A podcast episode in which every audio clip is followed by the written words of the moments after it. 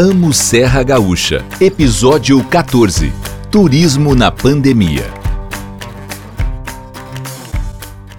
Olá, eu sou Alexandra Aranovich, publicitária, sommelier. Vocês já sabem, né? Apaixonada por Serra Gaúcha, autora do Café Viagem e do arroba Amo Serra Gaúcha.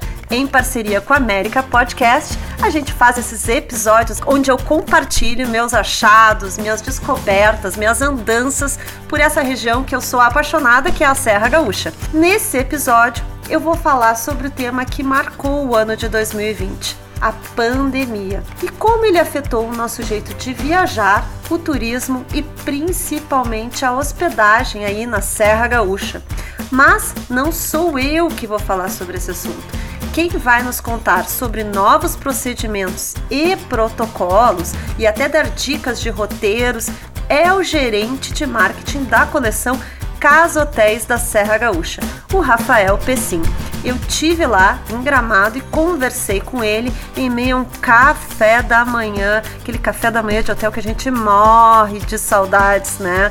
Então, eu conversei com ele neste café da manhã, comi muito, aproveitei muito, mas também enchi ele de perguntas e dicas para vocês aí sobre como estão esses tempos diferentes que a gente está vivendo na Serra Gaúcha e principalmente na hospedagem. Então, escutem aí que vale a pena. Estou aqui em Gramado, Hotel UD, que é a da coleção Casa Hotéis, né? Hotéis também como Casa da Montanha, Parador Cambará do Sul e o Petit Casa da Montanha, que foram um dos primeiros a implantar protocolos de segurança e abrir as portas durante a pandemia em todo o Brasil. Eles viraram meio um benchmarking para os outros hotéis do Brasil, um exemplo, assim, todo mundo se espelhou muito no que, que, o, que, o, que a coleção de hotéis estavam fazendo, né, para gerar suas seguranças, seus protocolos. Café Viagem Serra Gaúcha estão tomando aqui um café da manhã com Rafael Pessim, diretor de marketing da coleção Casa Hotéis, que nos conta um pouco sobre esse processo de mudança, né? Turista e turismo, hóspede e hotel, nesse período tão conturbado que é esse ano, né? Obrigada pela presença e fazendo esse ao vivo aqui no nosso podcast Chamo Serra Gaúcha. Com vocês, então, Rafael Pessim. Obrigado, Alexandra. Sempre um prazer enorme falar contigo, uma pessoa que amante de viagens, como, como nós, como eu, que estamos por trás aí da nossa coleção Casotéis, que é um pouco disso, é um pouco de inspiração ao redor do mundo, inspiração local, inspiração de quem gosta realmente de viver experiências através de destinos, de hospedagens. E claro que quando sempre quando a gente fala de uma hospedagem completa de experiências, a gente fala muito de gastronomia, né? E isso já começa é, agora no nosso café da manhã. A gente tem várias coisas em comum. A gente gosta de viagem, gastronomia, café da manhã vinhos. e vinhos e Serra Gaúcha também. É. Verdade, verdade. Então, Rafa, me conta uma coisa, assim, porque eu sei que muita gente te entrevistou durante a pandemia, né? O que, que tu acha que mais mudou nessa forma turista e turismo nesse período? É, a gente percebe que o comportamento do consumidor ele vem é, se transformando, né? É, a gente foi com os hotéis 60 dias fechados e a gente retomou as operações em maio, meados de maio, né? A gente começou com a nossa operação em Cambará do Sul, que é o Parador, onde foi um lugar mais é, fácil em termos, né, de retomar a operação, porque tudo foi muito difícil, porque a gente teve que readequar todo o sistema de hospedagem do início ao fim, né? Os protocolos realmente são muitos. Né? Quem não viajou ainda vai sentir realmente uma nova forma dos hotéis receberem. Mas lá, como o isolamento sempre foi a regra, né, a gente tem um hotel menor, 21 acomodações, a gente conseguiu implantar mais cedo os protocolos e surpreendentemente foi um destino, um hotel que vem recebendo né, uma quantidade significativa de hóspedes, né, um hotel que está praticamente sempre lotado por conta do que as pessoas estão buscando hoje, né? Destinos realmente isolados, fugindo de grandes, grandes centros, grandes aglomerações. As pessoas estão muito muito estressadas de estar uh, tá vivendo em casa esse tempo todo e estão buscando o contato com a natureza. Então o Parador oferece isso. Em Gramado, a gente abriu o Casa da Montanha, também em maio, e o Wood logo em seguida. O Casa da Montanha, ambos os hotéis, eles, eles, eles seguem rigorosamente os protocolos uh, exigidos pelos, pelos órgãos de saúde, que já começam antes de sair de casa, que, onde a gente incentiva que os check-ins sejam feitos online para evitar um contato direto durante o procedimento de check-in na chegada dos clientes. Isso, na verdade, é uma prática que a gente espera que fique para sempre, que antes mesmo da pandemia já estava tentando implantar isso, né? Só que o, o viajante não tem essa cultura. É, eu ia até te perguntar, porque eu acho que, apesar de tudo, a pandemia deixa alguns legados bons. Com certeza. Esse é um, né? Eu sempre, quando, quando eu entro nesse tema, eu sempre comparo com as companhias aéreas. Né? As companhias aéreas literalmente nos obrigaram a fazer o check-in digital. Eles foram tirando os guichês, quando tu chegava lá no, no aeroporto, a gente era obrigado a ir para uma máquina, para um totem, e aí chegou uma hora que a gente deu conta, não, se eu tenho que fazer isso no aeroporto, eu faço em casa. E aí todo mundo começou a baixar os aplicativos ou fazer dentro dos sites. Nós somos forçados, né, a fazer isso, e hoje é natural para nós. A gente pensa em viajar, já faz o check-in antes de ir para o aeroporto, a gente ganha tempo, ganha agilidade, não tem contato humano e tá tudo certo. E a gente precisa fazer isso com os hotéis, né? Então, obrigatoriamente a gente está fazendo isso. No momento que o cliente chega, então já está tudo encaminhado o check-in, ele só confere os dados, já recebe um kit personalizado de máscara com álcool gel e todas as orientações dos protocolos e das mudanças durante a hospedagem. Eu vou citar algumas delas, rapidinho. A primeira dela, e a mais significativa, é horário de café da manhã é, marcado com antecedência e o café da manhã à la carte. Não existe buffet de café da manhã nos nossos hotéis nesse momento é, de coronavírus. É, então, como a gente teve que fazer distanciamento nos restaurantes, reduzir lugares, a gente também faz com que os clientes marquem o seu horário de, de refeições, não só café da manhã, de almoço e de jantar, para que a gente possa isso é, em todos os hotéis? Em todos os hotéis. Né? Porque como os, os, restaurantes estão com capacidade reduzida, a gente precisa organizar as refeições para todo mundo, né? Então uhum. já marca antes, já deixa reservado. Os cardápios são todos enviados, assim como todas as informações do hotéis são enviadas digitalmente, ou seja, os clientes não, não têm acesso a papel. A gente está evitando o máximo o acesso a papel. Que também não é uma coisa ruim, né? Também pode ser um legado, porque a papelaria toda, né? É, tem funcionado muito bem, a gente consegue mandar todas as informações para os clientes de forma muito rápida. O canal de comunicação com a recepção acaba sendo o próprio WhatsApp. Claro que a gente está melhorando essa tecnologia, né? A gente vai melhorar e acredito que as empresas de tecnologia já devam estar se movimentando, já estão, na verdade, se movimentando para entregar plataformas mais práticas, né? E não tão invasivas, no caso de tu estar tá trabalhando com o WhatsApp. E lógico que intensificamos toda aquela questão de limpeza limpeza, de protocolos de limpeza, é, é, álcool gel espalhado por todos os ambientes e tal. Então, num primeiro momento a gente não estava trabalhando com mensageiro, hoje já voltamos com a mensageria de, principalmente no caso da montanha, mas com todo cuidado, quando toca na mala do cliente, faz uma higienização com álcool, equipe toda usando máscara, enfim, já estamos trabalhando numa nova num novo normal, como a gente chama, né? E aí a gente percebe também que esse cliente que está vindo, ele num primeiro momento ele estava mais resistente porque era tudo muito novo, mas sempre teve uma aceitação muito bacana, assim, na, do hóspede, e hoje ele já tá, né, vivendo esse, esse novo normal de estar tá usando máscara o tempo inteiro e, e, se cuidando e tal. Ah, era a minha segunda pergunta, Rafael, era assim, ó, muito se fala dos locais, dos protocolos, né, mas eu tenho visto que pouco se fala do turista, porque eu acho que o turista também é uma pessoa que tem que se adaptar, tem que se, tem que se remodelar esse novo turismo, né? Ele muito se fala dos locais, se, uh, praticarem os protocolos, serem responsáveis, mas o turista também precisa ser um turista responsável. E eu percebo que hoje a gente aumentou, se eu imagino que antes tu tinha vários tipos de hóspedes, de consumidores, hoje eu acho que existe novas exigências, né, um diferente perfil de público para também durante a pandemia. Existe a pessoa que que não quer respeitar as regras, existe a pessoa que, ao contrário, que exige mais coisas. Como é que isso é para o hotel? É difícil? Uh, como é que tu tá sentindo isso? No início, quando a gente estava né, criando o nosso plano de retomada, né, uma das coisas que a gente colocou é que o ser humano não vai mudar completamente. Né? Quem é um ser humano mais flexível, ele vai continuar sendo flexível. Quem tem menos flexibilidade, quem é mais rude, é, quem tem é, esse comportamento... Só vai aumentar. Só vai aumentar, na, porque na ele vai estar com o nível de estresse lá em cima. Uhum. E a gente percebe isso. Né? Porém, a grande maioria das pessoas estão muito flexíveis. Primeiro que assim, as pessoas estão num, vivendo um momento onde elas estão precisando sair. Né, é, dar uma folga. Dar uma folga. Então as pessoas estão buscando ficar longe de complicações. Então elas sabem, né? Primeiro que assim, ó, o segredo de tudo é a comunicação, né? Eu, eu sempre bati muito forte nessa tecla junto ao meu time é, e a gente procura comunicar com bastante clareza antes mesmo dos clientes chegarem. Então, passa por todo um processo de, como eu falei antes, de um pré-check-in, que para ele fazer esse pré-check-in, ele tem que preencher uma ficha concordando com todas as mudanças, uhum. com todos os então, protocolos. Tem que ficar bem claro. Bem assim. claro, bem registrado, para não ter surpresa. Porque, é, por exemplo, uma das orientações que nós tivemos no início, e ainda temos, que é uma coisa bem delicada, mas que foi uma orientação e a gente precisava uh, repassar essa informação adiante, era da não limpeza dos apartamentos diariamente. Por quê? Dá mais segurança, não só para o cliente, mas também para os nossos funcionários, para as nossas camareiras, né? Olhar a segurança que uma camareira, por mais que ela esteja com todos os EPIs, né, os equipamentos de proteção individuais, né, não vai entrar num ambiente porque essa pessoa que veio, ela viajou, ela, ela parou em algum posto de gasolina, né, ou ela realmente possa ter tido contato com alguém, e isso tudo ele responde antes, se ela teve contato com alguém é, com Covid, se ela teve sintomas, se não teve, por onde ela foi e tal. Então a gente procura fazer já toda uma triagem assim do, do cliente e ele responde ali umas perguntas, ele, ele, ele meio que ele se responsabiliza pelo aquilo que ele está falando, porque eu sempre deixo bem claro que nós estamos vivendo uma pandemia ainda. Então quem viaja corre um risco tá assumindo um risco. No momento que tu sai da tua casa, não precisa nem para viajar, no momento que tu sai da, sua, da tua casa para ir no supermercado, tu tá correndo um risco. Né? Então as pessoas têm que ter ciência também que pode acontecer. Então a gente tem que blindar todas as pessoas que vão ter contato com elas. Então, primeira orientação, não vamos fazer limpeza dos quartos uh, diariamente. A não ser que o cliente queira.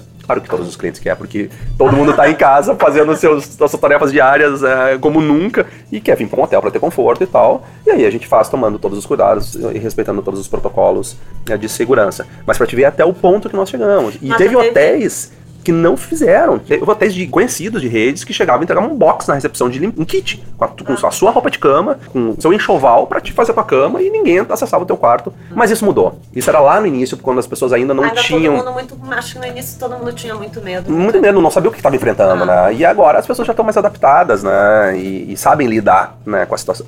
Tanto é que quando a gente falava disso, não tinha nenhum caso em gramado. Hoje já é rotina, né? A história é para todo mundo, né? O Covid hoje virou rotina, não é mais. Ah, fulano tá com Covid normal, né? Não é mais um espanto. No início lá todo mundo, o que? Pegou Covid, né? Então isso tá mudando bastante. Legal.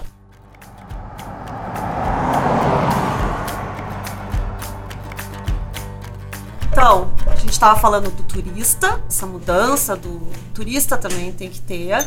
E aí eu te pergunto, Rafael, assim, tu como turista, para onde tu tá indo, principalmente agora na pandemia? A gente já vê um comportamento uh, totalmente diferente e eu vejo por mim mesmo, né? A gente para para olhar aquilo que tem no nosso entorno. E o que é muito legal, porque o Brasil é riquíssimo. Quando a gente fala de Serra Gaúcha, talvez seja um dos poucos lugares do mundo, ou o único lugar do mundo que é, num raio de menos de 300 quilômetros, a gente consegue viver três experiências completamente distintas.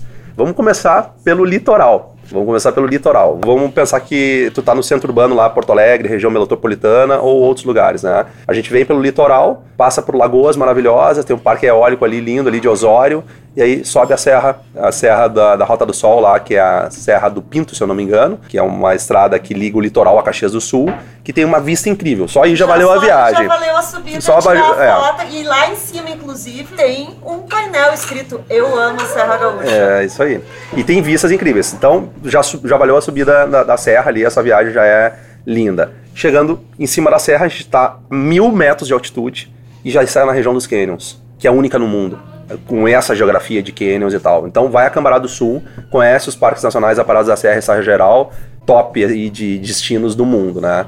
De lá, né, o viajante pode escolher dois destinos. Tem mais ou menos a mesma distância, um pouco mais, um pouco menos. Gramado e Canela, que são destinos uh, de entretenimento, uh, destino de compras, de variadas opções gastronômicas, inclusive um monte de oferta legal de turismo no interior, turismo rural que está se potencializando muito. Muita coisa muito. legal de ao ar livre também. Muita tá? coisa legal. Gramado e Canela não é só aquela coisa de entretenimento, quer dizer, a gente, a gente compara muito a Disney, tanto de oferta, de entretenimento Sim, que aqui tem. a pessoa tem. pode ficar uma semana aqui e ainda ter o que fazer, né? Tem parques, opções gastronômicas, tem lojas, boutiques, Gramado é, uma, é um shopping a céu aberto, Canela tem opções muito legais e tal. Então, muito agito, muita programação nessa região. E também seguindo adiante, ou parando antes de vir para Gramado, a região dos vinhedos. Né? Lá Bento Gonçalves, Pinto Bandeira. Aliás, Pinto Bandeira é uma região pouco conhecida que é próximo ali a é. Caminhos de Pedra, que é lindíssimo. E Pinto Bandeira, poucas pessoas sabem, é uma região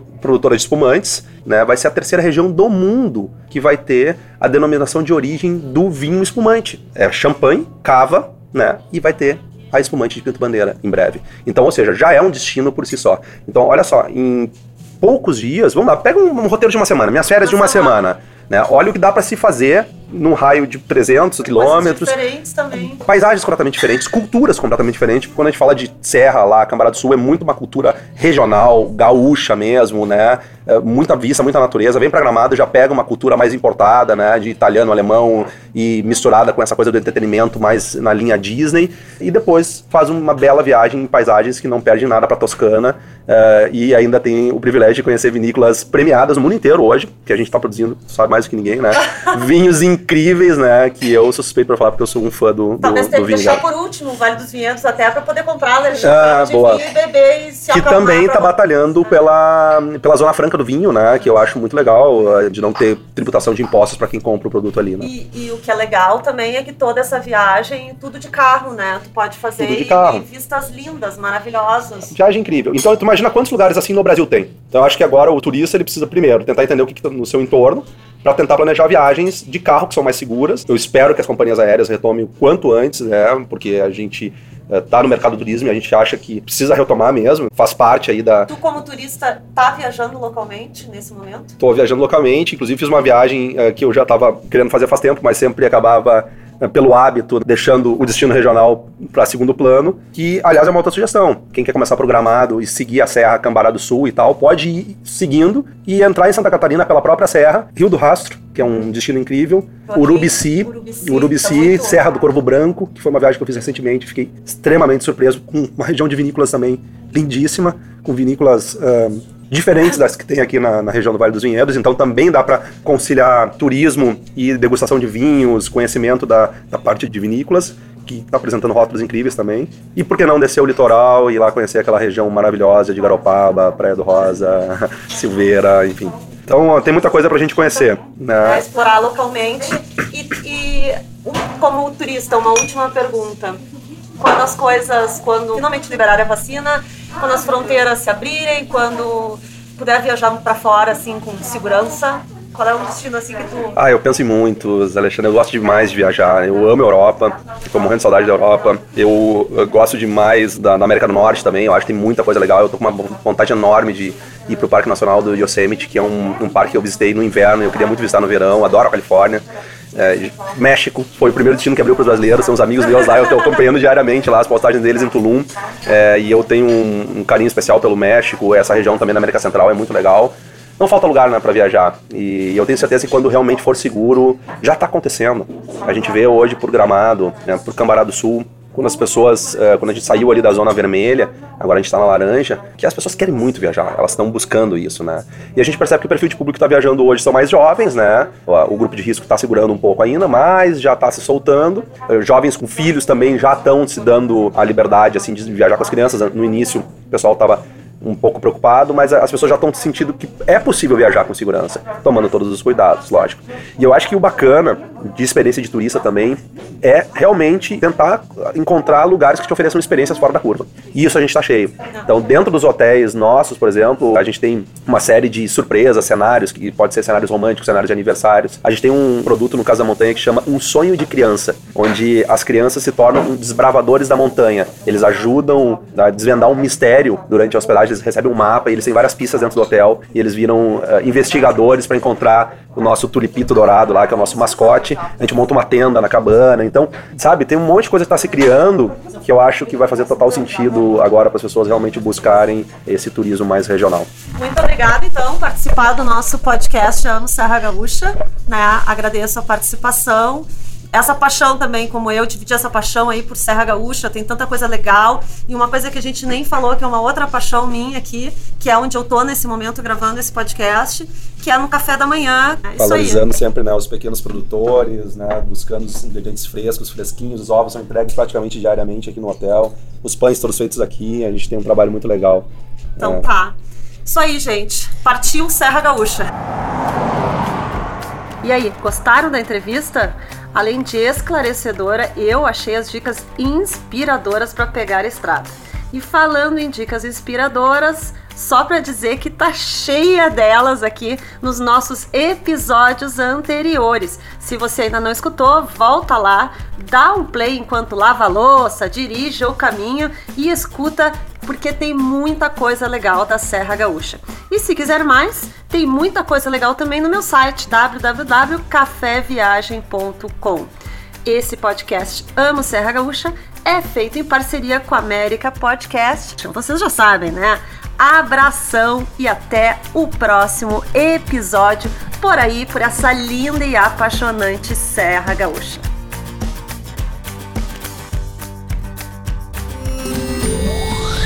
América Podcast.